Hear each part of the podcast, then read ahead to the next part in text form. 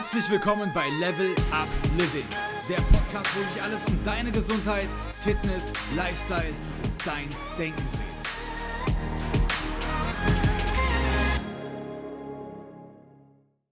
Hi, lieber Florian. Ich freue mich total, dass wir es heute hier geschafft haben für unser Interview. Du bist ein ganz interessanter Podcast-Gast, von dem wir heute nicht nur fachlich was lernen können, sondern auch in der Tiefe, zwischen ja, Krankheit, Gesundheit, Mindset, Unterbewusstsein, Heilung. Da wollen wir heute ganz tief reingehen mit dir. Denn du hast eine besondere Biografie. Ähm, ich nehme schon mal vorweg, dass du Colitis ulcerosa, eine entzündliche Darmerkrankung, diagnostiziert bekommen hast. Und äh, das nicht nur diagnostiziert gekriegt hast, sondern da auch sehr lange, sehr heftig drunter gelitten hast. Wir werden da nachher noch drüber sprechen genauer. An der Stelle wichtig, dass die Schulmedizin eben sagt, dass man diese Krankheit eigentlich gar nicht so richtig heilen kann. Und du hast es doch irgendwie geschafft und auch ganz viele spannende Learnings aus dieser Krankheitsphase mitgenommen und auch deinen Lebensstil wirklich faszinierend gewandelt. Genau darüber wollen wir heute sprechen und ich freue mich sehr, dass du heute hier bist. Bevor ich jetzt zu viel ähm, vorwegnehme, stell dich doch gerne selber noch mal einmal kurz vor. Ja, Hallöchen, Florian hier.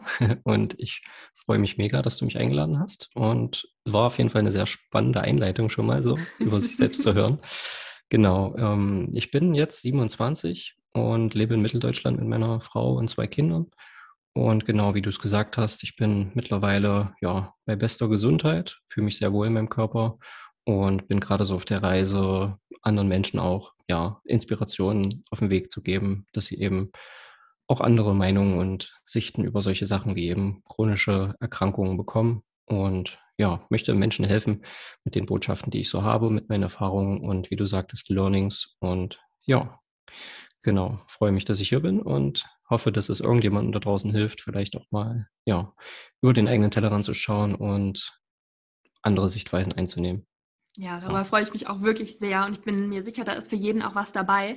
Ein Zitat von dir möchte ich einmal direkt vorwegnehmen und zwar bist du der Überzeugung, dass alle Probleme, alle Krisen, die wir so haben, auch Krankheiten, dass die von uns ausgelöst werden, aber dass das Problem in uns ist, genauso wie auch die Lösung, dass also auch die Lösung in uns ist.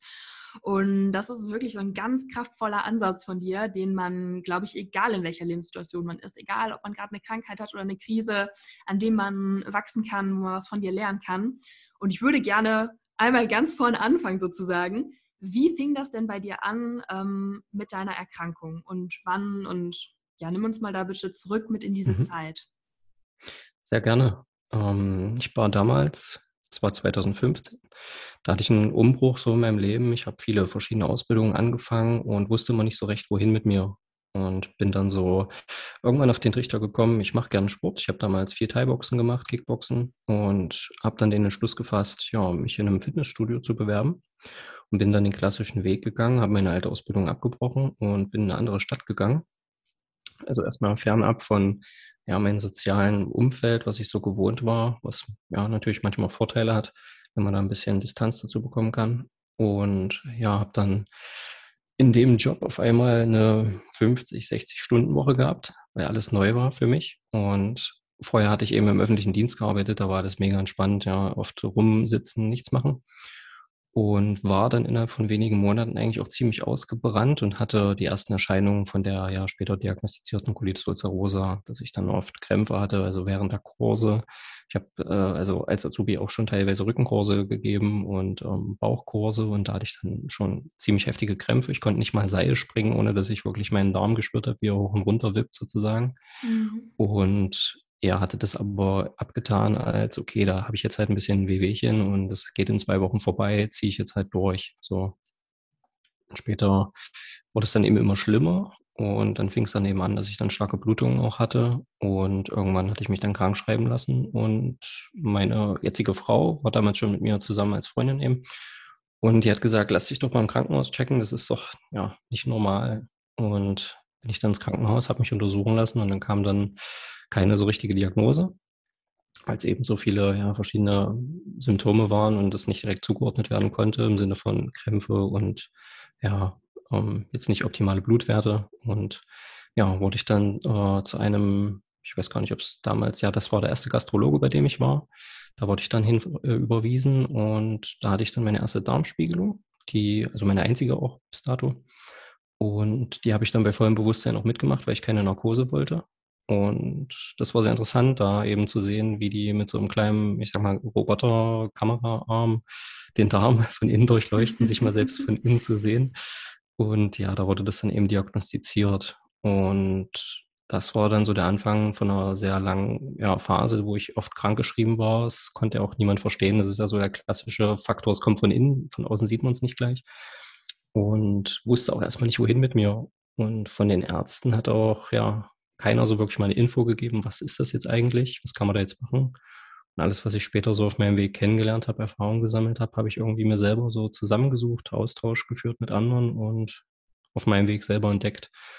Ja, und dann habe ich 2020 war das, Anfang 2020, das war so die letzte Etappe, wo ich dann so zur, ich weiß, das ist ein bisschen ja besetztes Wort Heilung, ähm, wo ich so für meine Heilung äh, immer näher kam. Hatte im Vorfeld auch mich mal hypnotisieren lassen bei einer Frau hier bei uns in der Stadt. Das war auch sehr intensiv und da fing ich dann an mit eben Eisbaden und Meditation gezielt. Und das war dann so der letzte Schritt, wo ich gemerkt habe, ja, da verändert sich mega viel und dazwischen die ganzen Jahre habe ich viel rumexperimentiert und eben über diese Außenfaktoren versucht, mir irgendwie zu helfen. Es ist ja gängig, dass man so, oder dass, dass wir Menschen, also gerade wir in Deutschland wachsen ja so auf, okay, also ich zumindest ähm, bin so aufgewachsen, wenn ich ein Wehwehchen habe, dann gucke ich, was hilft mir gegen das Wehwehchen. Und ich gucke aber eigentlich nicht, woher das kommt.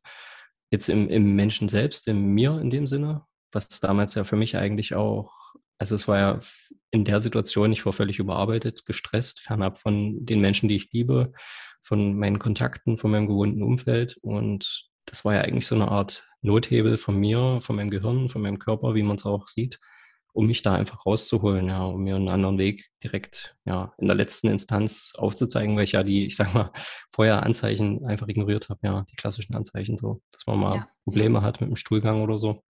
Ja. Und ja, ja, und habe da vieles ausprobiert, getestet. Ähm, also Klassiker war so OPC, Traumkernextrakt, da habe ich mir sehr viel von versprochen.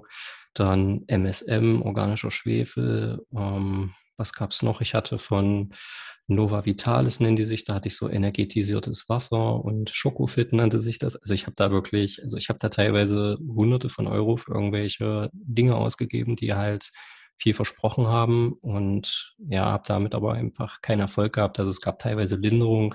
Klassiker ist ja Kurkuma, was jetzt inzwischen ja auch ein bisschen so auf der Waage ist, aber mir hat es damals gut geholfen. Und ich habe für mich so erkannt, dass ich damals Stück für Stück die Entzündung reduzieren konnte, aber durch meine Ernährungsweise auch. Ich habe damals noch in Anführungsstrichen vegan gelebt. Und da habe ich mir auch ziemlich viele pflanzliche Öle immer reingeschüttet ähm, in Suppen und so weiter wovon ich heute halt auch weiß, dass das, also gerade Sonnenblumenöl und so weiter, dass das ja mir da nicht geholfen hat und hatte mich dann aber immer gewundert, okay, ich esse jetzt was, was mir eigentlich helfen soll und trotzdem geht es mir schlechter. Und ja, habe dann irgendwann, ja, war gezwungen, so ein bisschen mich auf mich zu fokussieren und durch die Geburt von meiner Tochter kam dann auch so eine Art Schalter im Kopf, ähm, weil ich ja auch abgelenkt war im Sinne von, ich war es gewohnt, sonst 40, 50 Mal am Tag auf Toilette zu sein. Und daher war das aber einfach nicht mehr so der Fokus, weil das Leben von jetzt auf gleich sich natürlich stark geändert hat. Und ich wollte jetzt auch nicht ein Vater sein, der vor der eigenen Tochter irgendwie ständig auf Toilette sitzt und wollte dafür mich selber einfach raus aus dieser, aus diesem Kreislauf. Und ja, so ging dann eins in ans andere über. Und dann hatte ich irgendwann ja diese Wim Hof Geschichte entdeckt, kam mir dann irgendwann über den Weg und ja. Ja, da reden wir auf jeden Fall auch mhm. noch drüber reden. Mhm. Ich glaube, jetzt haben wir schon so viele Punkte, über die wir gleich noch genauer sprechen ähm, müssen. Ich möchte noch einmal ganz kurz ähm, klarstellen, mhm. sozusagen, dass ähm, ja diese chronisch entzündlichen Darmerkrankungen, so wie du dann eben deine Colitis ulcerosa hattest, dass es da zum Beispiel auch Morbus, Morbus Crohn oder so noch gibt, mhm. ähm, damit Leute vielleicht einfach hier nochmal so, ein, ja, so eine Verbindung herstellen können und dass diese Erkrankungen noch gar nicht so richtig verstanden sind, woher die kommen, dass wir aber wissen, dass diese psychische Komponente gerade bei diesen chronisch entzündlichen Darmerkrankungen sehr, sehr groß ist. Also sogar die Schulmedizin, die klassische, mhm. gesteht sich das ein und sagt dann, okay, Stress kann das triggern oder oder. Ähm, und deswegen ist das auch echt nicht zu belächeln, dass du jetzt irgendwie sagst, okay, du hast dich hypnotisieren lassen, du hast angefangen zu meditieren und so weiter. Ich glaube, viele Leute sind halt an der Stelle immer raus und denken so, okay, jetzt wird es irgendwie krass esoterisch. Aber wichtig von mir einfach nochmal zu sagen, es gibt diesen Zusammenhang nicht nur von Darm und von Gehirn generell, das hat sich ja schon rumgesprochen, sondern auch wirklich von diesen Krankheiten. Und deswegen umso spannender, jetzt mal wirklich mit dir darüber zu sprechen und da tiefer reinzugehen. Vielleicht fangen wir auch direkt da vorne dann einmal an. Du hast von Hypnose gesprochen. Und ich weiß, dass Hypnose ganz, ganz viel damit zu tun hat, Glaubenssätze, die wir alle ja haben, einfach zu lösen. Und dass das gar nichts Esoterisches an sich hat, sondern wirklich auch medizinisch ja, viel bringen kann. Wie war das bei dir mit der Hypnose? Mhm. Also im Vorfeld dazu zu sagen, ist, dass meine Frau vorher, ich, sie hatte, glaube ich, eine Warze bekommen am Fuß und äh, der Zusammenhang mit der Hypnose ist dann, noch hier durch den Dreck gezogen. sie hatte dann ja diese Hypnose im, also vor mir durchführen lassen und die Warze war ruckzuck weg. So, und dann dachte ich mir, okay, also bis dahin war ich auch jemand, der raus wäre an dieser Stelle. Wenn jemand sagt, Meditation und ja, Hypnose fand ich damals auch sehr abgehoben oder fremd von meiner Vorstellung. Das ist ein bisschen abgespaced, ne? Das sind immer so, ja. so typische Ökos.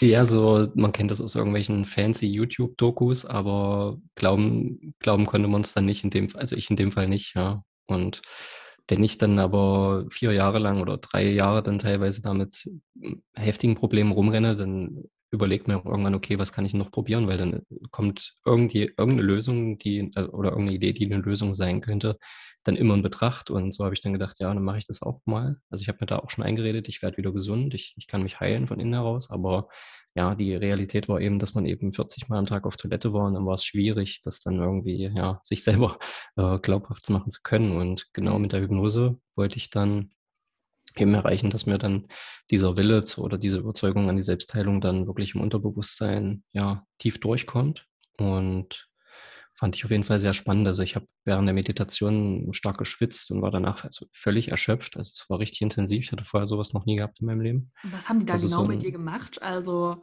mhm. wie können wir uns das vorstellen von außen? Also die Frau hat erst so einen Test gemacht, ob ja, ich bereit bin, sozusagen sie in mein Unterbewusstsein zu lassen und ähm, diese Hypnose sozusagen durchführen zu dürfen.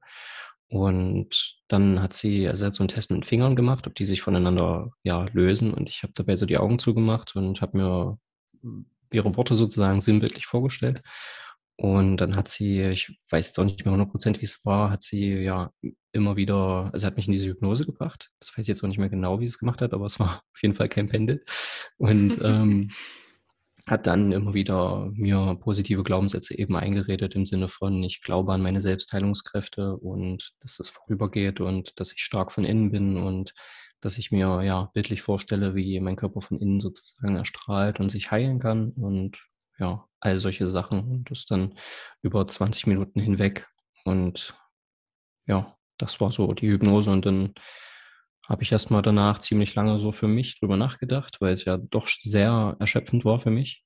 Und ja, Stück für Stück dann irgendwie kam das dann so durch, dass ich dann immer mehr in diese Gebiete so reingeschaut habe, was kann ich da machen? Und dann kam ich eben so zur Hirnforschung von, du hast das glaube ich auch gesehen, Dr. Joe Dispenza, der ja, ist ja auch auf der Neurowissenschaft sehr bekannt, also zumindest in meiner Wahrnehmung. Und fand es dann sehr interessant, wie das dort nochmal wissenschaftlich alles so erklärt wird. Und ich war vorher eben auch sehr stark auf der Verstandesebene unterwegs, wissenschaftlich. Ich brauchte immer irgendwelche Studien oder Untersuchungen für irgendwas, um quasi daran glauben zu dürfen. Und das hatte mir dann ja auch nochmal so die, die Hemmung davor genommen, dass diese Gedanken und Gefühle, Emotionen, alles, was da so mit reingeht und die, diese ja, abgespacede Quantenwelt, dass das alles ja auch wissenschaftlich schon geprüft ist und da ist mir schon ein Stein so ein bisschen vom Herzen gefallen, dass ich dann glauben kann, weil es ja eben wissenschaftlich ist. und konnte dann von der Verstandesebene weg und da mich so ein bisschen reinfallen lassen, auch in diese Richtung, ja. Ja, mega interessant. Also du hast jetzt schon oft angesprochen, dass du eigentlich auch jemand bist, der so ein bisschen wie ich eigentlich immer die Fakten braucht, der die Wissenschaft braucht, der Studien braucht. Ähm, und der ähm, Dr. Joe Dispenza, der geht ja auch wirklich diese Themen sehr wissenschaftlich fundiert an. Und trotzdem ist dann ja ähm, noch etwas darüber, sage ich jetzt mal, was wir nicht greifen können. Ne? Also diese Glaubenssätze, mhm. die vielleicht in dir waren, die du dann fallen hast lassen können und die in dir dann irgendwie Heilung bewirkt haben, weil einfach andere Prozesse dann ablaufen. Das ist ja auch ein mega spannendes Feld der Psychoneuroimmunologie, ne? also wie unsere Gedanken dann unseren Körper beeinflussen und uns halt entweder auch heilen oder krank machen können. Das ist ja eigentlich auch das, was jeder von uns jeden Tag unbewusst irgendwie auch macht mit seinen ja. Gedanken. Ähm, mega, mega spannendes Feld. Glaubst du, dass das auch ohne die Hypnose möglich gewesen wäre, deinen Weg so zu gehen? Das hört sich ja so an, als wäre das relativ am Anfang gewesen. War das essentiell oder wäre es auch so gegangen? Ich denke, dass da, oder ich bin eigentlich der Überzeugung, dass, also es war für mich der Anfang, ja. Ich bin aber der Überzeugung, dass da jeder Mensch sozusagen auf seinem Wege irgendwie auch andere Lösungen finden kann. Und ich habe schon, es gibt im Internet ja einige Menschen, die behaupten oder auch beweisen können, dass sie Colitis ulcerosa geheilt haben oder Morbus Crohn.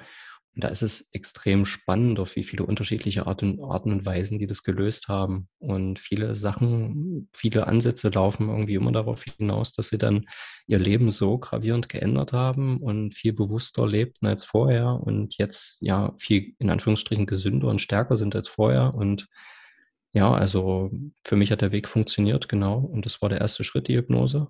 Und ich bin aber auch der Überzeugung, dass man zum Beispiel durch Atemtechniken oder andere Möglichkeiten. Ähm, ja, zum Beispiel, äh, wenn ich jetzt in Anführungsstrichen jogge, dann kann ich auch schon in so einen meditativen Zustand kommen. Und ja. wenn ich mich dann einfach mal ja, hinsetze und diesen Moment genieße und mir dann schon vor Augen halte, was ich so für Glaubenssätze habe und ob die wirklich ja der Realität entsprechen oder nur meiner Vorstellung oder eben vergangenen Erfahrungen, dann bin ich sicher, dass auch da schon zum Beispiel viel gemacht werden kann. Und ich hatte auch ein Buch, da war ich auch sehr skeptisch. Das nennt sich äh, die Healing Codes von Alex Lloyd. Ich weiß nicht, ob das draußen vielleicht noch jemand kennt. Das ist auch so ein Internet, ja, wo man, wo es natürlich heißt Heilung und so weiter durch irgendwelche, ja, Positionen mit den Händen und so.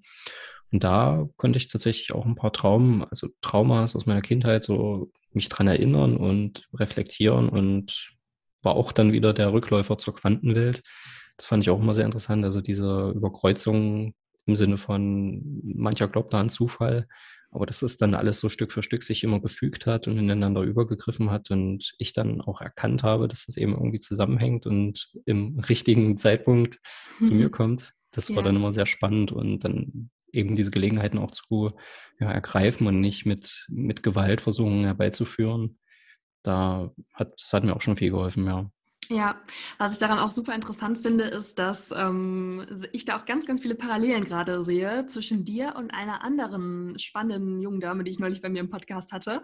Und sie hatte eine Autoimmunerkrankung der Schilddrüse.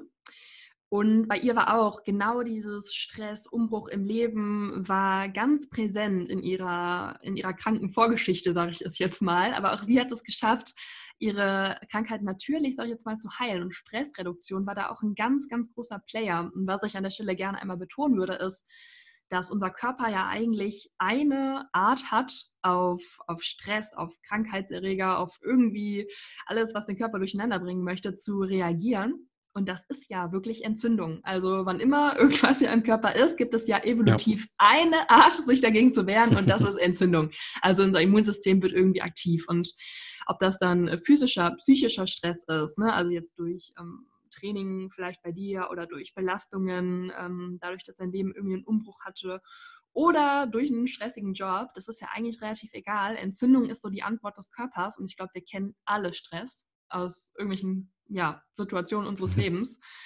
Und du hast ja dann wirklich viel damit gearbeitet, ähm, zum Beispiel auf der unterbewussten Ebene, diese Glaubenssätze, die ja auch stressen können und blockieren können, aufzulösen. Aber du hast jetzt auch schon Meditation und Atemübungen angesprochen.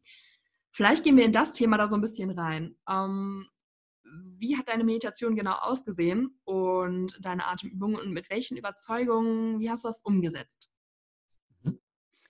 Ja, die Meditationen waren zwei verschiedene, die ich da durchgeführt habe. Primär war das die Morgenmeditation von Joe Dispenza. Gibt es auch im Internet, kann man sich angucken. Geht, glaube ich, so 10, 15 Minuten. Und ja, im Vorfeld dazu habe ich mir die Erläuterungen von Joe Dispenza dazu angehört und dann war ich, also das, da bin ich noch gependelt beruflich, da war ich dann schon einem Bürojob, weil das für mich die einzige sozusagen Option war, die ich damals noch hatte. Und bin dann früh, war ich ja kalt duschen, habe ein bisschen Sport gemacht und dann habe ich mich hingesetzt, um zu meditieren, weil da war ich wirklich dann ja geerdet für mich und habe das dann angemacht. Das ist eine geführte Meditation. Dabei geht es darum, sozusagen den Raum um sich zu fühlen und sich ja vorzustellen, dass man aus seinem Körper hinaus einen Blick auf sich hat und dann gezielt Emotionen und Vorstellungen, also einen Wunsch zu verbinden, den man, den, den ich mir dann vorgestellt habe, im Sinne von, wie würde es sich anfühlen, wenn ich nicht jeden Tag diese Krämpfe hätte, wenn ich nicht mehr ja auf der Toilette ähm, bluten würde. Und wie, wie toll sich das anfühlen würde, dafür dankbar zu sein, diesen Zustand bereits zu spüren. Mhm. Und ja, also da saß ich dann immer da und für mich war es immer ein Zeichen, wenn ich Gänsehaut hatte. Ich weiß nicht, ob der Begriff geläufig ist, bei uns heißt es Gänsehaut. Ähm, dann war das für mich ein Zeichen, ich habe eine Emotion und ich, ich freue mich sehr über diese Vorstellung, wie dieses Leben sein könnte. Ja, dass ich jeden Tag mit meiner Frau und Kindern und damals noch ein Kind ähm, verbringen könnte in Freude und nicht permanent diesen Stress im Hinterkopf hätte, wo ist die nächste Toilette, was mache ich jetzt nächstes, was esse ich, damit ich nicht irgendwie in zehn Minuten gleich wieder auf Toilette muss. Und das war dann, also ja, für mich wirklich, also das habe ich dann jeden Tag gemacht, bevor ich zur Arbeit bin. Und also selbst diese 10, 15 Minuten, die haben schon so viel innerhalb von kürzester Zeit verändert, dass ich auch einfach dann während der Fahrt zur Arbeit schon nicht mehr die Bedenken hatte, irgendwie gleich ja, massiven Toilettendrang zu haben. Und Stück für Stück wurde es dann immer weniger und weniger. Und in Verbindung mit der Atemtechnik, das war dann von Wim Hof, also diese Wim Hof-Methode, die ist wahrscheinlich auch vielen da draußen geläufig inzwischen, ist auch sehr populär geworden. Da geht es eben, das ist auch eine Möglichkeit, um ja in diesen meditativen Zustand zu kommen. Da habe ich dann immer also ich habe das angefangen, da war ich bei einem Kurs, einfach von einem Kursleiter, von der zertifiziert war und habe da mein erstes Eisbad genommen. Da habe ich die Atemtechnik gelernt und die habe ich dann zu Hause öfter ja, durchexorziert, sage ich mal. Das ist im Prinzip eine tiefe Einatmung, also eine schnelle, kurze, tiefe Einatmung und dann ja eine Wiederausatmung direkt. Also so eine Art gezielte Hyperventilation und das dann 30 Mal oder 40 Mal, je nachdem welchem Pensum. Und dann beim Ausatmen ja die Luft anhalten, so lange wie es möglich ist. Das geht dann mit der Methode teilweise für Anfänger ein, zwei, drei Minuten. Und dann wieder einatmen, 15 Sekunden halten und wieder ganz locker ausatmen. Und dann würde die zweite Runde beginnen. Und ja, ja. ja das ist so die Atemtechnik gewesen. Und ich habe parallel dazu noch ja, das Buch Erfolgsfaktor Sauerstoff entdeckt, wo ich dann auch viele Schlüsse ziehen konnte im Sinne von chronischer Mundatmung und Sauerstoffmangel in Zellen. Und ja, das ist ja auch sicher dann wieder relevant für die Anämie. Bei der Anämie ist ja auch dieser, dieser massive Eisenmangel und das steht ja auch alles in Verbindung mit Nasenatmung, Mundatmung und fand ich dann auch sehr interessant und habe mir dann teilweise nachts oder ich habe mir drei Monate lang, 90 Tage lang, habe ich mir jeden Abend Mund zugeklebt, damit ich dann nachts nicht durch den Mund atme. Und bin dann Radikale Methoden. ja, das sind durch, also als ich das erste Mal gehört habe, dachte ich mir auch, okay, krass, aber natürlich dann ein, zwei Mal ausprobiert und direkt wirklich einen Erfolg ver verspürt, dass, dass ich konzentrierter war, energiegeladener. Und ja, das waren so die, die grundlegenden Sachen, ja, die Abendmeditation, die hatte ich ein paar Mal durchgeführt. Da geht es dann darum, dass ja die, die Worte, die, die ich mir dann eingeredet habe oder die ich in meinem Unterbewusstsein sozusagen platzieren wollte, dann über Nacht ja auch nochmal verbunden wurden, weil wir das ja reflektieren in der Nacht oder beziehungsweise unser Hirn alles so ein bisschen abspeichert, verarbeitet, was tagsüber so passiert ist. Das ist auch und, ein ganz spannendes Thema, ja.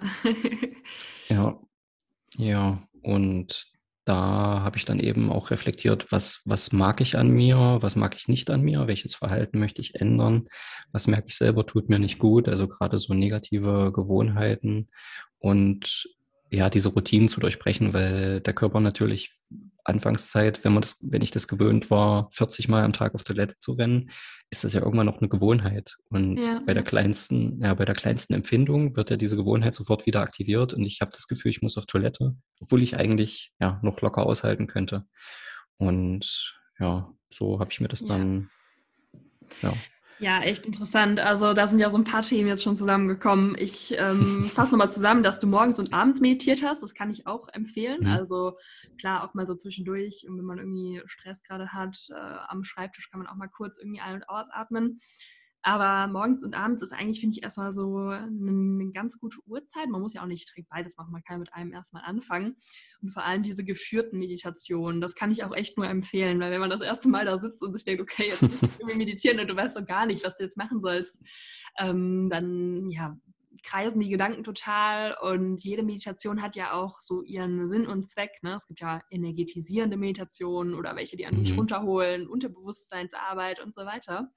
Also da kann ich auch echt so eine geführte Meditation sehr empfehlen. Du hast ja auch gerade erklärt, wie man da einatmet, ausatmet, 15 Sekunden, dies langsam. ich glaube, das ist auch wirklich was, wo man ähm, sich da erstmal dann reinarbeiten darf. Und eine geführte Meditation ist da echt äh, schon ein guter Einstieg. Was ich da selber zu gesehen habe, was mich wirklich super beeindruckt hat, war in der Praxis selbst, in der Hausarztpraxis, die HRV, also die Herzratenvarianz mhm. von Patienten und Patientinnen dass die eben wirklich nach diesen Atemübungen oder auch einfach nur nach tiefem Ein- und Ausatmen wirklich ähm, sich krass verbessert. Also dass unser Entspannungsnervensystem dadurch krass getriggert wird und wirklich diese Entspannung dann messbar gemacht wird, dass sie ansteigt. Schon beim ersten Mal, da braucht man keine Übung für. Das ja. funktioniert direkt und als ich das gesehen habe und auch wenn die Patienten das sehen bei sich selber, dass das wirklich funktioniert, das ist halt echt immer noch mal so ein Turning Point, weil ich glaube, ganz, ganz viele Leute denken sich so, hm, okay, warum soll ich mich jetzt hier so mit meiner Atmung auseinandersetzen? und ich habe das auch ganz lange gedacht, aber es ist wirklich, wirklich heftig und die Forschung legt da ja auch gerade richtig nach, äh, wofür das alles gut ist und dass wir jetzt eigentlich alle viel öfters mal machen sollten. Und der zweite ganz, ganz wichtige Punkt, Du hast gesagt, du hast dir irgendwie dann so Gedanken ähm, rangeholt, dass du dich selber von innen heilen kannst, dass du deine Selbstheilungskräfte aktivierst. Du hast irgendwie daran geglaubt, dass du wieder gesund wirst. Und die Schulmedizin, also die klassischen Mediziner im Krankenhaus in der Praxis, die sagen ja ganz, ganz häufig, chronische entzündliche Darmerkrankung, Colitis ulcerosa ist nicht heilbar.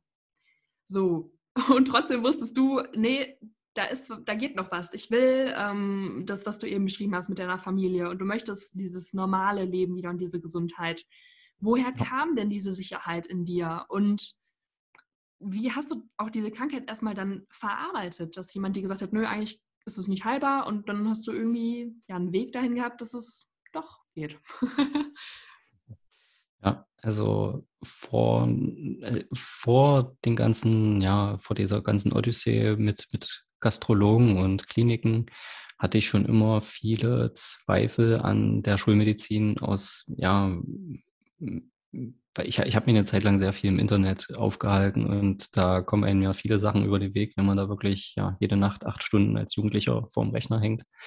Und da hatte ich schon immer so eine Skepsis gegenüber der Schulmedizin und habe mir dann halt gedacht, irgendwann, das ist jetzt ein Ausschnitt. Ich hatte jetzt die Diagnose und warum soll das jetzt hundertprozentig die Wahrheit sein? Nur weil mir irgendjemand das ja sagt, den ich eigentlich gar nicht kenne und den ich vielleicht auch gar nicht vertrauen brauche. Und er hat vielleicht das so gelernt und deswegen muss es aber nicht die Wahrheit sein.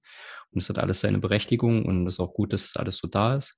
Und ja, warum, warum soll das eine ultimative Wahrheit sein? Und es ist wirklich verdammt schwer, sich da auch positiv einzureden, wenn man jeden Tag eben so eine harte ja, Reflexion hat im Sinne von, man, man spürt, dass es ja eben nicht so ist. Äh, also wenn ich jetzt 40 Mal auf Toilette laufe, dann mir einzureden, ich werde wieder gesund, das ist schon wirklich, wirklich verdammt schwer. Und das ist auch ein großes Thema, was ich bei vielen anderen sehe, dass viele Menschen dann sich ja auch zurückziehen mit solchen Erkrankungen und wirklich in einer, ich sag mal, Isolation für sich selber leben weil sie erstens nicht wissen, wie soll ich damit umgehen, wie sollen andere damit umgehen und was, was wird jetzt aus mir? Mhm. Und da sich wirklich auch Familie und ja, Menschen, denen man wirklich von Herzen vertraut und die man liebt, äh, auch ins Boot zu holen und denen das wirklich versuchen zu erklären.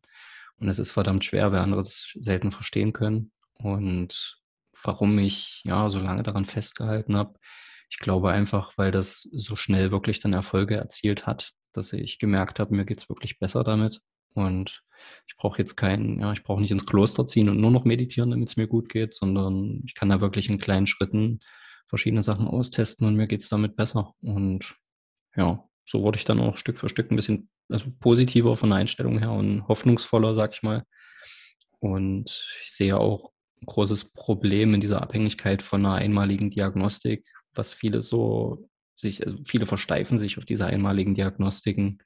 Und wenn ich heute vielleicht oder wenn ich heute eine Darmspiegelung machen würde, dann wäre das sicher ganz anders, was da rauskommen würde.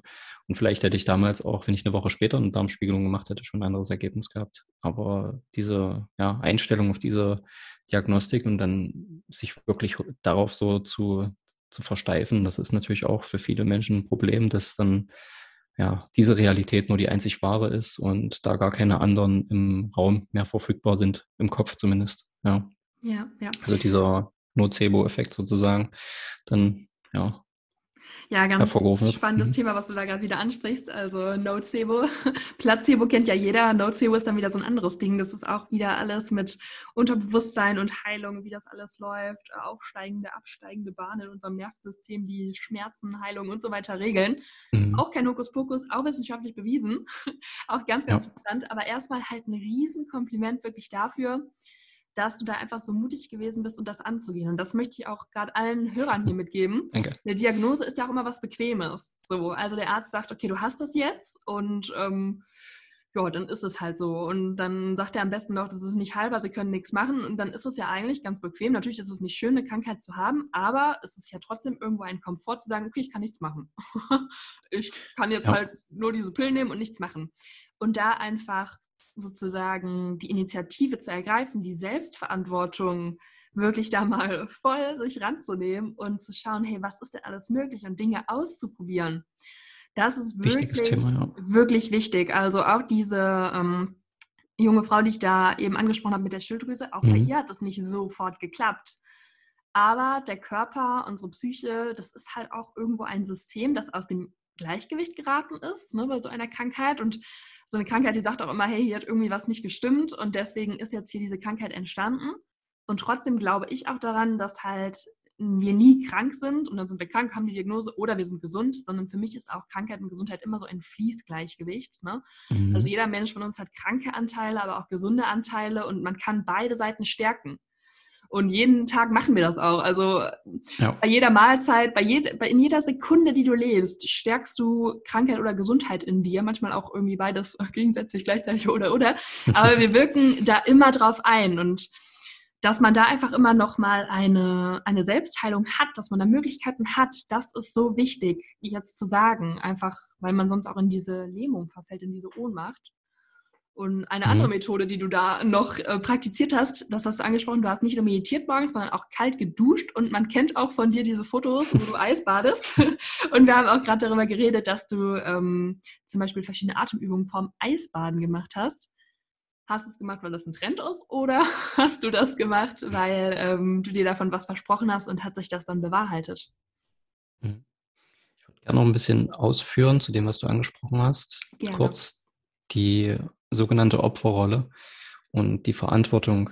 Ja, das ist auch ein hartes Thema für viele Menschen und wie du sagtest, es ist sehr komfortabel, in dieser Opferrolle ja, weiterzugehen und sich damit irgendwann auch anzufreunden. Und spätestens, wenn das passiert ist, ist es ein noch schwierigerer Weg, eigentlich dann wirklich zu einer Heilung zu kommen oder zu einer Besserung, weil wir uns ja dann so massiv mit dieser Rolle identifizieren, dass wir diese kranke dieser kranke Mensch sind, der Hilfe von anderen braucht und dass wir nichts mehr alleine können, dass wir nicht mehr gesunden können, dass wir eigentlich nicht mehr mehr uns bewegen dürfen und spätestens da fahren wir uns ja immer weiter runter. Wir hören auf, uns ja komplexer zu bewegen. Wir sitzen mehr rum, wir schauen mehr Fernsehen, wir lassen uns bekochen und wir nehmen Medikamente, die uns ja bestimmte, bestimmte Abläufe von unserem System sozusagen äh, imitieren sollen. Und Stück für Stück fahren wir uns dann runter und werden noch kränker. Und Vor allem, weil wir uns auch die ganze Zeit kranke Gedanken machen. Ne? Das finde ich auch noch ganz ja. wichtig. Also man denkt ja auch die ganze Zeit, oh Gott, ich bin schwach, warum ich, ich bin krank, ähm, ich bin verloren.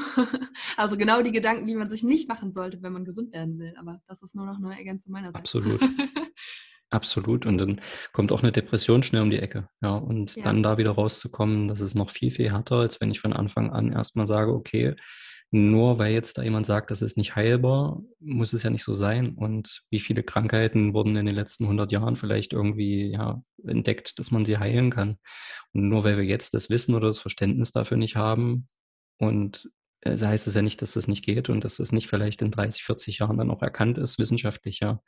Und ja, eben diese Opferrolle zu verlassen und wie du sagtest, Verantwortung dafür zu übernehmen, niemand anderem die Schuld zu geben, sondern aktiv da auch was ja in die Hand zu nehmen und sich selber da zu ermächtigen, auch andere Wege gehen zu dürfen als die altbekannten. Das finde ich sehr, sehr wichtig, ja. Und da auch auf das eigene Gefühl zu hören und nicht im Sinne von diesem, diesem Eisbaden, ja. Also das, als es losging, und ich das das erste Mal gemacht habe und irgendwelchen erzählt habe, dann haben die gesagt, naja, warum bezahlst du jetzt 100 Euro dafür, dass du irgendwo bei jemandem Eisbaden darfst. Was ist denn das? Warum bezahlst du da 100 Euro dafür? Und wenn wer das mal probiert hat, merkt aber, wie gut das sich anfühlt, weil auch das schon alleine ein großer Schritt ist. Wer einmal sowas gemacht hat und eine kalte Dusche bewusst genommen hat oder eben dieses Eisbaden oder jetzt im Winter mal im Fluss oder See, der merkt auch, wie diese Unbequemlichkeit dann, ja, wenn die einmal überwunden wurde, dass es auch einen massiven Übertrag eben auf Krankheiten zum Beispiel haben kann.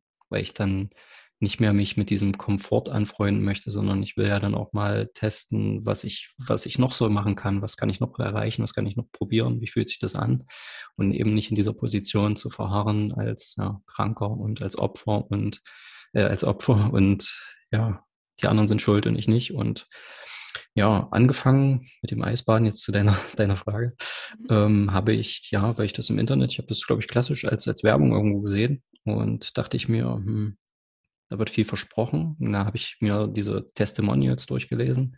Da war auch jemand mit Morbus Crohn dabei und hat gesagt eben, dass er das auch geheilt, oder sie, ich glaube ich, war sogar eine deutsche Frau, dass sie das damit geheilt hat. Und dann habe ich einfach nach einem ja, Kursleiter geschaut, bin hier in der Nachbarstadt fündig geworden, habe mich da angemeldet, bin dahin und habe das probiert. Und dann bin ich da dran geblieben, habe das regelmäßig gemacht, die kalte Dusche dann integriert und ja, war dann auch nochmal zu einem vier oder fünf Wochen Programm vom selben Kursleiter. Und da war es dann auch nochmal sehr intensiv über die Atemtechnik, dass wir da wirklich fünf Runden gemacht haben mit seiner, mit seiner Führung sozusagen. Und da konnte ich dann auch nach gefühlt 15, 20 Jahren, wie lange auch immer, ein Trauma lösen, dass ich als Mann, als, ja, als starker Junge nicht weinen durfte. Und da war für mich auch nochmal, also da war ich auch schon geheilt, aber das da war ich noch geheilter. okay, das, das, ist spannend. Also erstmal vielleicht trotzdem noch mal ganz kurz, was ähm, genau hast du da im Internet gelesen und was genau ähm, macht Eisbaden für dich? Nimm uns da mal mhm. mit in die physiologischen, psychischen Prozesse. mhm. Also zum ersten Mal die, die Einstellung auf dieses, ja, auf diese, diese ungewohnte Erfahrung und dieses, diese Vorstellung im Eis zu sitzen, ist ja für viele sehr weit weg. Viele verbinden ja damit irgendwie was Freakiges oder was, ja, auch was Gefährliches, was es ja auch ist in dem Sinne. Und was ich jetzt genau im Internet gelesen hatte, hm, weiß ich jetzt nicht mehr. Aber es war eben so die, die klassische, wir haben hier so eine Methode und wenn du das machst, dann wirst du gesund. Und dachte ich erstmal, okay, plumpe Werbung. Aber ja, man, irgendwann kann man nicht mehr unterscheiden so richtig oder ja, man, man, das ist schwer zu unterscheiden zwischen plumper Werbung und dann den Menschen, die wirklich anderen Menschen helfen wollen. Und das sehe ich bei Wim Hof auf jeden Fall schon deutlich mit seinen ja, Intentionen, die er da hat, seinen Erfahrungen und was er alles so macht. Und beim Kurs, ich erläutere einfach mal den, den Ablauf so ein bisschen, da war es eben so, dass man diese Säulen kennengelernt hat von der Wim Hof Methode, die eben auch diesen Stress im Alltag berücksichtigen dass wir eben immer eher am Rumstressen sind und diesen Dauerstress haben. Und dass ja auch zum Beispiel wissenschaftlich schon bewiesen ist, dass das Immunsystem und vor allem auch der Darm nicht aktiv sind, zumindest nicht 100% aktiv sind, wenn wir permanent in diesem Stressmodus sind. Mhm. Und das können ja alle möglichen Faktoren sein, ob ich jetzt auf Arbeit sitze und Angst vor meinem Chef habe oder ob ich Geschwister habe, die mich drangsalieren oder ob ich ja irgendwie auf der Flucht bin vor irgendwas anderem. Ja, und Darum ging es auch in der Theorie sozusagen. Dann haben wir die Atemtechniken durchgeprobt, die ich vorhin beschrieben habe und sind dann eben raus und haben uns ja in so ein kleines Becken, so, so einen aufblasbaren Pool mit Eiswürfeln und kaltem Wasser drin, haben wir uns dann reingesetzt nach und nach, haben uns vorher noch warm gemacht mit so einer, ja, ich sag mal, tiefen, breiten Kniebeuge, also Horse Stance nennt sich das im Trainerbereich oder Sportbereich. Und ja, dann da kurz rein und das nur ein, zwei Minuten, das reicht schon, das ist schon sehr intensiv. Und ja, sehr cool.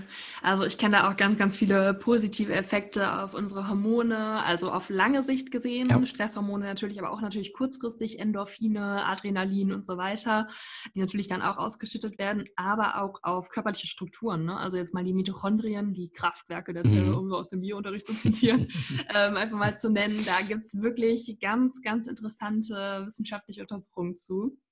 Wie oft machst du das oder machst du das nur phasenweise? Ich habe damals so einmal im Monat habe ich angefangen. Und also das waren die ersten drei, vier Monate, einmal im Monat. Und mittlerweile habe ich auch in der Woche, dass ich sage, okay, ich bin zwei, dreimal irgendwie, ja, also duschen sowieso fast nur noch kalt und bin so zweimal im Monat mindestens im Wasser. Und also hier im Fluss, jetzt gerade im Winter und so. Will das aber auch noch ja, häufiger machen weil das schon wirklich so, also eine, eine kurzfristige, wie du sagtest, eine kurzfristige Wirkung wirklich gleich hat.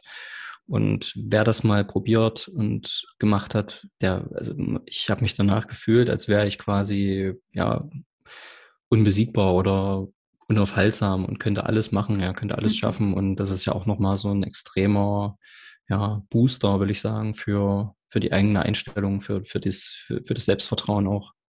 Ja, Total. Vor allem, wenn man dann in so einer Phase ist, wie du eben dann dort gewesen bist und das sinnvoll mhm. quasi irgendwo oder mit einem, mit einem tieferen Sinn in seinen Alltag implementiert. Wir haben jetzt schon ganz viele Säulen besprochen, sage ich jetzt mal, die für dich zu Gesundheit geführt haben und Gesundheit erhalten. Hast du so die Top 3, wo du sagst, okay, wenn ich jetzt drei Dinge in meinem Leben nur noch tun dürfte, um meine Gesundheit aufs nächste Level zu bringen? Was ist das? Das persönliche Umfeld, also Menschen, die ich liebe, um mich zu haben, die mich unterstützen, die mich nicht in meinen Vorstellungen bremsen, die nicht schlecht reden von dem, was ich mir vorstelle. Und auch selber so ein Mensch zu sein, auch wenn jemand eine völlig verrückte Idee hat. Zum Beispiel er sagt, hey, ich mache jetzt hier so einen Podcast und bin Medizinstudentin, dann nicht zu sagen, ja, gibt es auch schon tausend Podcasts, warum machst du das? Sondern zu sagen, ja, cool, mach doch, ich freue mich drauf, ich höre zu, zieh durch. Und ja, da einfach bekräftigend aufs persönliche Umfeld zu wirken und dafür einander da zu sein, auf der, sozial, auf der sozialen Ebene, sehr wichtig für mich. Und dann Bewegung. Bewegung wird oft nur mit Fitness assoziiert, aber Bewegung ist auch Spazieren, Bewegung ist Klettern, Bewegung ist Schwimmen, Springen, Tanzen, Kampfsport. Bewegung ist ja selbst, wenn ich ja, atme ist auch Bewegung. Und was da alles passiert, auch auf neurowissenschaftlicher Ebene, wieder der, der, ja, die, die Verbindung dazu, das ist eben enorm. Und da können wir auch sozusagen unsere innere Landkarte, wie das mal jemand schön gesagt hat, bei dem ich bei einer Weiterbildung war, sozusagen wieder den, den Nebel wegmachen, indem wir uns bewegen und bestimmte Körperbereiche wieder ja, verwenden, die wir verlernt haben zu benutzen weil wir eben dazu geworden sind, großteils den ganzen Tag nur auf Stühlen zu sitzen. Und das zum Beispiel ja auch jetzt im Sinne vom Darm eine massive Veränderung mit sich bringen kann, wenn ich nicht acht Stunden nur sitze und meinen Darm einquetsche, sondern wenn ich mich so verhalte, wie ein Mensch sich in einer, in Anführungsstrichen, Wildnis verhalten würde. Und ja, als drittes schwer zu, zu, zu trennen zwischen Licht und Kälte. Das sind so für mich, also oder Temperatur und Licht. Das sind also die Temperatur ist für mich schon wirklich ein großer Faktor gewesen und also Kälte und Wärme, nicht nur eins von beiden, nicht nur eine, eine 20 Grad perfekt temperierte Wohnung die ganze Zeit, sondern wirklich auch mal im kalten Monat oder in kalten Monaten mit dem T-Shirt nochmal rauszugehen, selbst wenn es nur zwei, drei Minuten sind. Das ist ja auch schon eine Überwindung von der Komfortzone und eine Überwindung dahingehend, dass man nicht mehr so viel Wert darauf legt, was andere Menschen ja, über einen selbst denken. Auch wenn man selber spürt, dass es zum Beispiel wie mit dem Eisbaden sehr, sehr positive Wirkungen mit sich bringt. Und da ja, Stück für Stück das so zu ändern, dass man auch sich mal einer warmen Temperatur aussetzt, die zum Beispiel auch heiß duschen sein kann. Im Sinne von, ich dusche mal heiß und kalt im Wechsel. Und ja, geh mal in die Sauna oder eine Rotlichttherapie. Und all das sind ja wirklich sehr intensive Sachen, die wirklich ja, helfen können und dann auch in Verbindung zum Beispiel mit, mit dem Licht, deswegen bringe ich die beiden so zusammen, nochmal viel, viel wirksamer sein können. Und wir haben uns dahingehend entwickelt, dass wir die ganze Zeit Kleidung anhaben, in geschlossenen Räumen sitzen, ähm, vor Bildschirmen und künstliches Licht bekommen. Und da finde ich, ist es ein Riesenfaktor, sich dem natürlichen Sonnenlicht wirklich auszusetzen. Und das wirkt ja dann auch wieder auf den Schlaf, auf den ganzen Rhythmus und ja, auch Hormone, alles. Also da sind auch wieder so viele Kofaktoren mit involviert. Und wenn man diese abgreift, dann hat man schon eine Menge Hebel umgelegt, die wirklich ja, massive Veränderungen mit sich bringen können. Und wenn ich dann noch eine Stufe weitergehe, diese Sachen vielleicht auch ähm, regelmäßig in meinem Alltag implementiere, dann kommen dann auch solche Sachen wie Meditation. Und das kann ja auch beim Abwaschen sein, wenn da draußen jemand zuhört und der denkt sich, ja, ich habe jetzt keine Zeit zu meditieren. Dann kann man ja auch einfach mal nicht den Geschirrspüler benutzen, klingt jetzt stumpf, aber mal ganz in Ruhe und entspannt abwaschen, dabei vielleicht auch mal hier deinen Podcast hören. und da kommt man auch schon sehr, sehr runter und entspannt. Das habe ich auch gehört. Mein Podcast soll sehr gesund machen. nee, also das sind wirklich wichtige Dinge, die du ansprichst. Und was ich vor allem so als gemeinsamen Nenner ganz, ganz interessant bei dir finde, ist, dass das alles nicht die Welt kostet und jeder das eben für sich umsetzen kann. Und dass das mhm. auch ganz viel einfach damit zu tun hat, sein Umfeld, seine Ressourcen bewusst für sich einzusetzen und den Körper in den richtigen Zustand zu bringen, um sich selbst zu heilen. Ne? Also egal, ob das jetzt das persönliche Umfeld war, was ich auch unfassbar wichtig finde. Also es gibt so ein Zitat, ich glaube, das ist von James Clear, der ja auch ganz viel über Gewohnheitsforschung und äh, Ziele erreichen geschrieben hat. Der hat auch gesagt, ja, Motivation ist zwar schön und gut und Ziele haben und so, aber letztendlich gewinnt halt dann doch ähm, der Einfluss deines Umfeldes auf dich. Und ich glaube, damit können wir uns auch alle sehr krass identifizieren. Und natürlich ist es gerade auch sehr modern, dieses ja, check mal deine Kontakte durch und ähm, toxische Beziehungen, lass mal alles auf der Strecke, was dir nicht gut tut. Aber hier auch nochmal der Aufruf an den Hörer. Ähm, hast du das denn auch wirklich mal gemacht? Also hast du dir auch wirklich mal überlegt, welche Menschen tun mir denn wirklich gut? Und ein anderes Zitat, das ich dazu noch neulich gelesen habe, war auch echt interessant in, in der Hinsicht. Liebe ist kein Grund, mit jemandem zusammen zu sein, sondern du musst dich auch immer fragen, tut mir diese Beziehung gut? So. Ähm, und das hört sich erstmal alles so abstrakt an, so ja, trendy irgendwie und so abgedroschen. Aber ich bin auch der Meinung, dieses persönliche Umfeld, was du als, als erste Säule genannt hast, ist so wichtig. Ganz, ganz, ganz krass.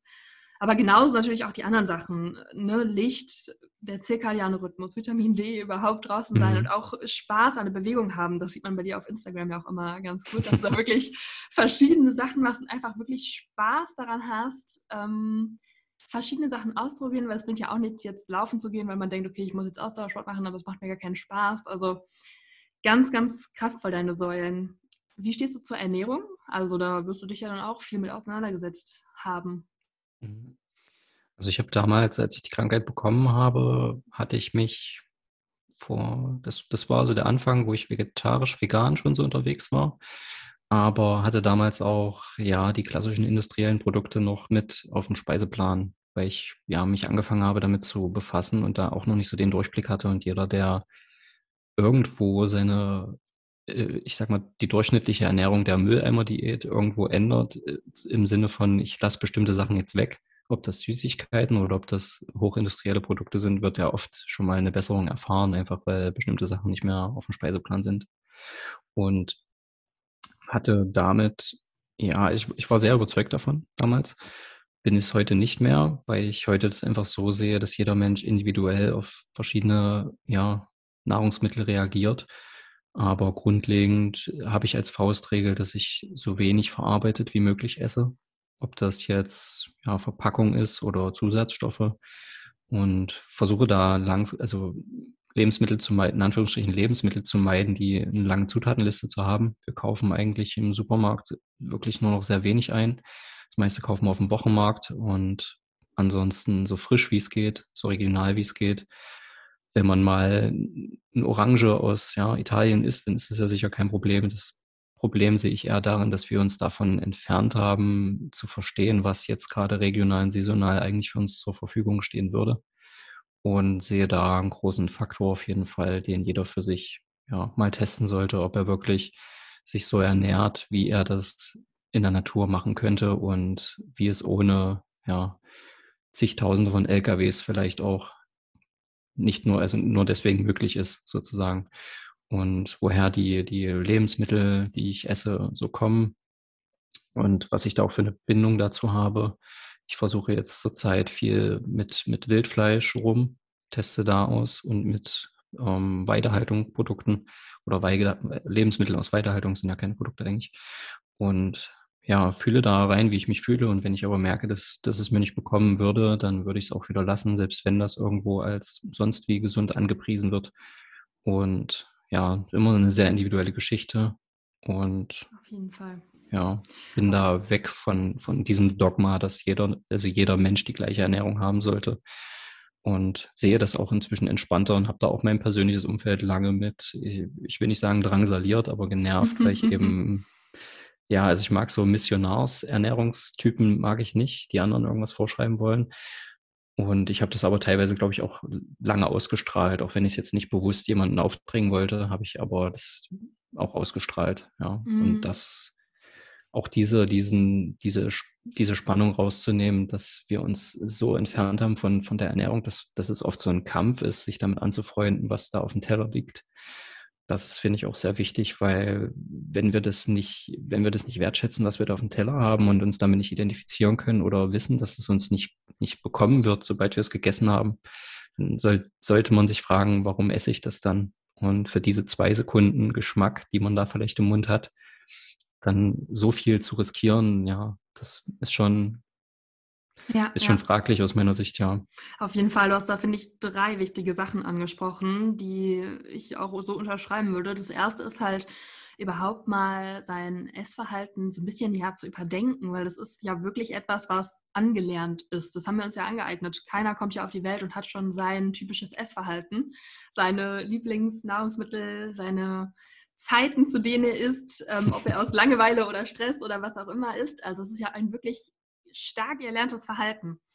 Und was ich immer erlebe in Ernährungsberatung oder auch einfach bei mir selber, muss ich auch zugeben, Veränderungen einfach überhaupt erstmal zu durchdenken bei diesen Dingen. Also ich habe dann auch irgendwann angefangen, kein Fleisch zu essen tatsächlich, aber auch da ist ja einfach so ein Riesenaspekt, die allermeisten essen ja schon Fleisch, weil einfach alle Fleisch essen. Und ohne sich mal damit auseinanderzusetzen, ob das, was sie schon ihr Leben lang machen, vielleicht einfach mal ähm, überdacht werden kann, man einfach mal was anderes ausprobiert, ob man sich dann besser fühlt. Und ja, bei mir war das so. Und hätte ich das nicht mal durchdacht, dann wäre ich jetzt immer noch da, wo ich vorher war. Es wäre auch nicht schlimm, aber ich hätte diese bereichernde Erfahrung nicht gemacht. Und ja. das ist wirklich schon mal so das Erste, einfach die Dinge, die schon immer so waren, trotzdem einfach mal zu überdenken. Das ist, glaube ich, Zeit eines Lebens ganz, ganz wichtig, da immer offen für Neues zu sein und auch zu suchen, hey, wo könnte ich was ändern? Wo könnte irgendwie was noch besser sein? Ähm, natürlich davon aber auch nicht zu idealistisch werden. Das war da auch drin bei dir. Das mhm. Zweite, klar, dieses, ähm, man sollte sich auch keinen Stress machen, ne, wegen derErnährung besonders wenn jetzt man abnehmen möchte, dann ist ja auch ganz häufig dieses, oh Gott, man denkt nur noch an Essen, man denkt nur noch, was ist meine nächste Mahlzeit, wo kriege ich äh, Zitronengras her für mein Dressing und was mache ich mit den Resten davon und es ist komplett ähm, ja, verkompliziert. Und genau das ist ja dann auch wieder nicht der Sinn, dass man jeden Tag wirklich ja Stress hat wegen seinem Essen, wegen der Nahrungsversorgung. Ähm, da also auch ganz, ganz wichtig, diesen Schritt in, in diese Leichtigkeit zu gehen. Das war äh, wirklich auch wichtig. Und das Dritte, was du gesagt hast, klar, unverarbeitet. Und das ist eben auch so der Nenner, ja, ob man jetzt über Paleo redet, also so Steinzeiternährung oder mediterrane Kost oder Clean Eating oder Low Carb oder High Fat oder High Protein, ganz egal, keine Ernährungsweise wird dir ja sagen, ist möglichst viele verarbeitete Lebensmittel. Das heißt, der große Nenner ist es ja wirklich zu gucken, genau wie du gesagt hast, Lebensmittel zu implementieren in seine Ernährung möglichst viele, die auch wirklich lebendig sind, also wirkliche Lebensmittel sind, ja. die nicht ultra hoch erhitzt sind, ganz viele Zusatzstoffe haben, von wirklich Industrien genau so entwickelt wurden, dass wir möglichst viel davon wollen, dass das Geschmackserlebnis super ist, dass die Textur super ist und das aber gar nichts mehr mit lebendigen, nahrhaften Lebensmitteln zu tun hat. Also wirklich richtig, richtig gute drei Punkte, die du da angesprochen hast. Ist auch sehr interessant, der Übergang im Sinne von Lebensmitteln, die lebendig sind. Wir haben ja oft ja, ultra hoch erhitzte, pasteurisierte, homogenisierte Nahrung. Und auf der anderen Seite wird es aber empfohlen, Probiotika zu nehmen wo ich dann auch mich immer frage, okay, auf der einen Seite töten wir die Bakterien, damit sie uns quasi nicht schaden sollen. Aber auf der anderen Seite sagen wir, Bakterien sind gut, wissenschaftlich bewiesen, Darm hat viele Bakterien und so weiter und führen uns die Bakterien dann wieder zu. Also ja, das ja. ist schon so abstrakt, ja. Ganz, ganz vieles ist da ziemlich crazy. Und womit ich mich auch neulich nochmal beschäftigt habe, passend dazu, 1930 kam dann irgendwann mal das Milchgesetz, das ist dann irgendwie in Kraft getreten. Und zwar ist es ja ganz lange so gewesen, dass wir Milchprodukte zum Beispiel, weil du jetzt gerade von äh, Pro- und Präbiotika gesprochen hast, wir konnten ja Milchprodukte ganz lange gar nicht benutzen, weil die natürlich keimbelastet waren. Und Milch gar nicht so lange haltbar war und wir konnten das jetzt nicht in jedem Produkt hm. verarbeiten. Und dann kam ja auch irgendwann Louis Pasteur mit seiner Pasteurisierung um die Ecke und dann kam das neue Milchgesetz. Und dann ist Milch ja überhaupt erst so krass ähm, ja, in jedes Produkt als Grundnahrungsmittel reingeflossen. Und ja, jetzt müssen wir halt irgendwie dann schauen, dass wir diese Pro- und Präbiotika irgendwie trotzdem bekommen, obwohl wir scheinbar natürliche Lebensmittel haben und diese ganze Lobby, die da vor allem auch mit der Milch zusammenhängt, mit der ich mich gerade viel beschäftige, da gibt es auch bald irgendwann nochmal eine Podcast-Folge mhm. zu. Das ist echt der Wahnsinn. Also die Widersprüche und ja. was dann da trotzdem vom Marketing immer versucht wird, noch irgendwie mitzugeben, dass es doch ganz gesund ist und Kalzium in der Milch und dann ist es aber super mhm. schlecht bioverfügbar, was keiner weiß und so weiter. Das ist echt krass. Also unverarbeitet essen mega, mega wichtige Devise, aber halt nicht zu gestresst. Man darf auch mal eine Ausnahme machen und auch sein ja. Eis oder so genießen. ja. ähm, echt wichtig, was du da zu, zu sagen gehabt hast. Mhm.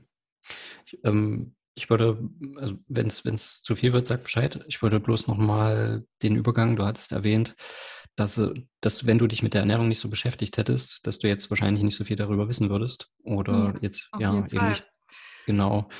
Und das ist ja auch bei den Krankheiten ein großer Punkt, dass wir gelernt haben zu sagen, ich habe jetzt so eine blöde Krankheit, ich kann nicht mehr so leben, wie ich vorher gelebt habe, ich bin so beeinträchtigt, ich bin jetzt schwach und ja, sich dann da wieder alles reinzureden und da irgendwo den Punkt zu sehen, okay, die Krankheit, die hat mir jetzt vielleicht irgendwo reingegrätscht, mein Leben wurde jetzt abrupt verändert, jetzt schaue ich aber mal, wie ich mich da anpassen kann und also im Sinne vom positiven Anpassen und nicht aus diesem, also nicht Opferrolle, sondern wie kann ich jetzt was optimieren, wie kann ich da Lösungen finden, wie kann ich einen Weg daraus finden. Und diese Krankheit, die ich ja dann auch hatte, was vielleicht auch deine vorherige ja, Gesprächspartnerin erwähnt hat, weiß ich nicht, habe es nur noch nicht angehört, werde ich auch machen.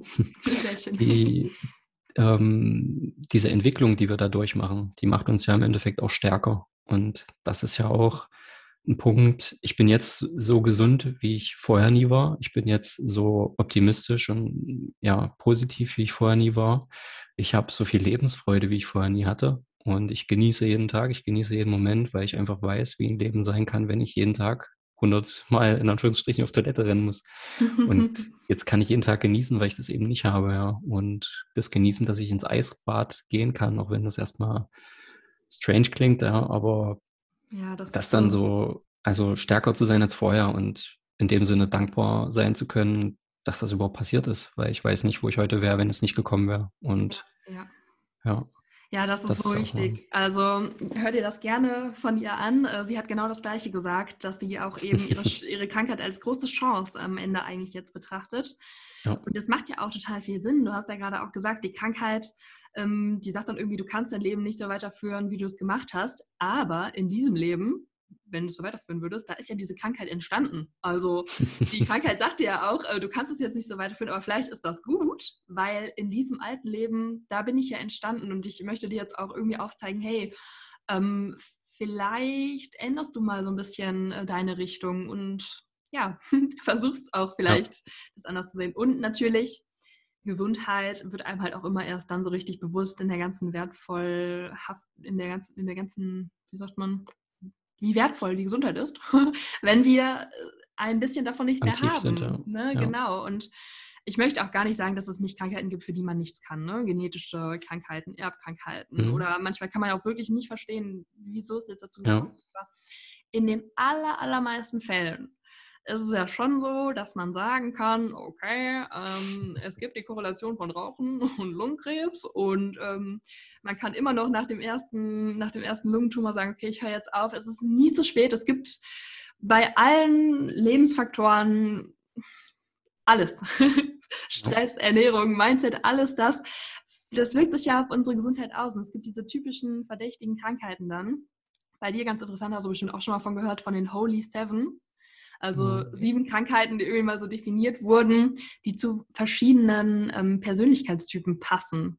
Also Somatisierung ist ja auch ein ganz, ganz berühmtes Stichwort, dass also wir Beschwerden somatisieren, also in, in körperliches Leid umwandeln, sage ich jetzt mal. Und da ist ja auch Colitis ulcerosa eine Erkrankung, die irgendwie bei einer Persönlichkeit passiert, die vor allem auch im Zwischenmenschlichen ähm, in der Familie mhm. oder auch beim Job oder irgendwie Umbruch des Lebens und es ja irgendwie auftaucht. Und das passt bei dir ja auch sehr, sehr gut zusammen. Ich sage nicht, dass das immer so ist, aber in den allermeisten Fällen ist eine Krankheit ja nicht einfach zufällig entstanden, sondern sie hat irgendwo ihre Wurzeln und man darf dann auch, wenn sie da ist, diese Wurzeln sich mal anschauen und nicht irgendwie oben das Unkraut wegschneiden. So.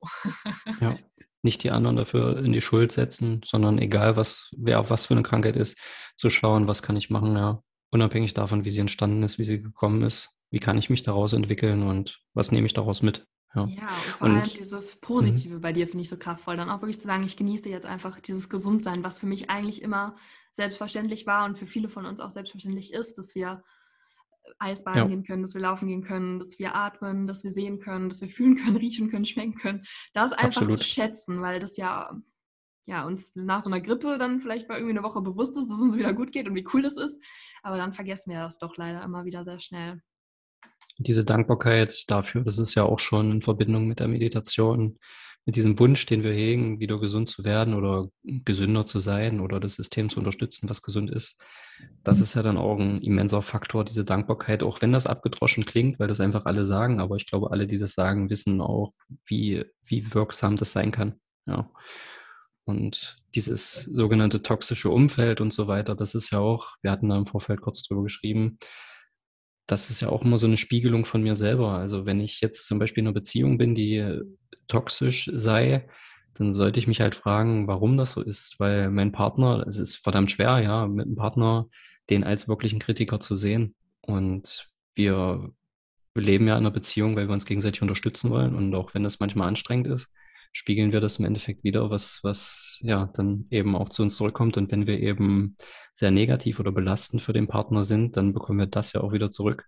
Und wenn wir anfangen, uns da zu unterstützen und wirklich dann füreinander da zu sein, unabhängig davon, was gerade passiert und wirklich wir selbst zu sein von Herzen, da braucht man sich auch eigentlich keine Gedanken mehr über eine funktionierende oder nicht funktionierende Beziehung machen, weil das dann auch alles einfach so in die Wege leiten wird, dass das auch passt.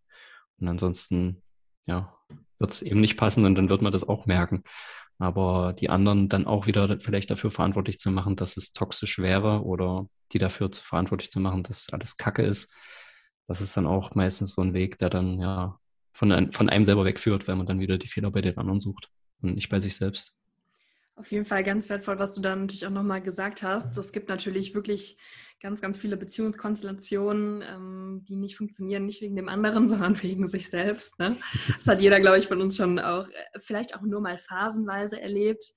Ähm, aber trotzdem gibt es natürlich auch diese Menschen, die immer meckern und ja. die vielleicht auch einfach nur ein Kollege sind, mit dem man ähm, sich die Beziehung gar nicht ausgesucht hat.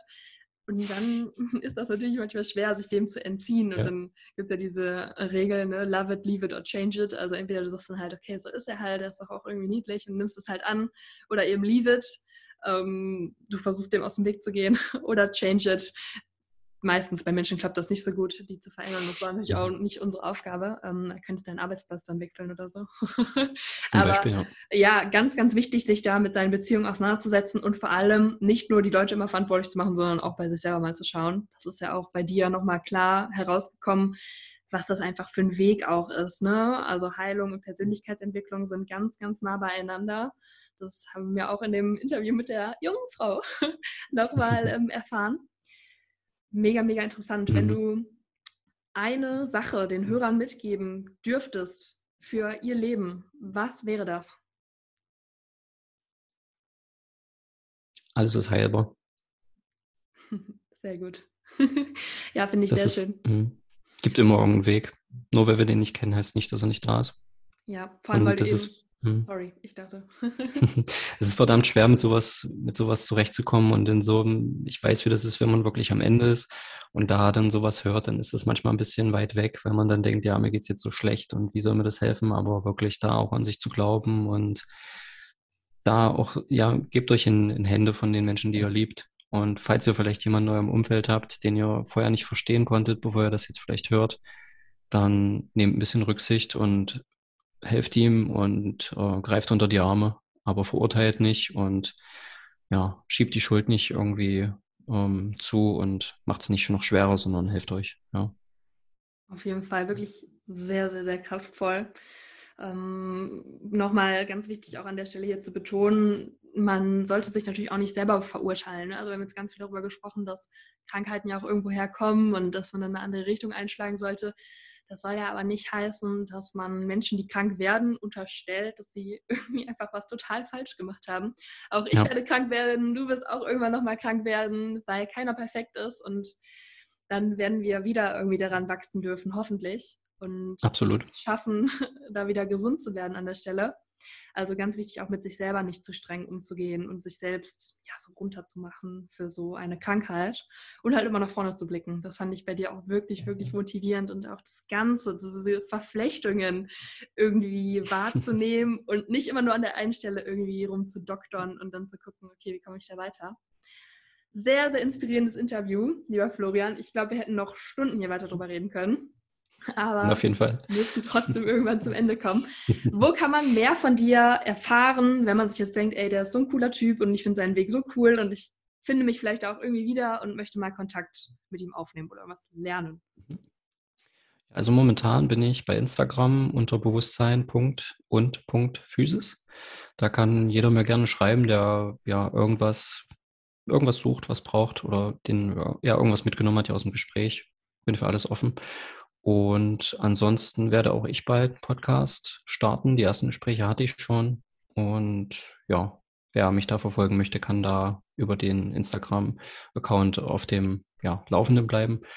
Und ja, bin bereit für jede Nachricht, helfe gerne. Und das ist ja auch inzwischen so meine, meine in Anführungsstrichen Mission, da anderen Menschen zu helfen, die diese Informationen, die ich jetzt habe, die Erfahrungen, die ich gesammelt habe, die Methoden und Techniken, dass man die jetzt finden kann und sich bei jemandem holen kann, der da schon durch ist und man nicht selber all das sich zusammensuchen braucht und ja, vielleicht jahrelang irgendwo mit einer Krankheit wirklich schwer zu kämpfen hat.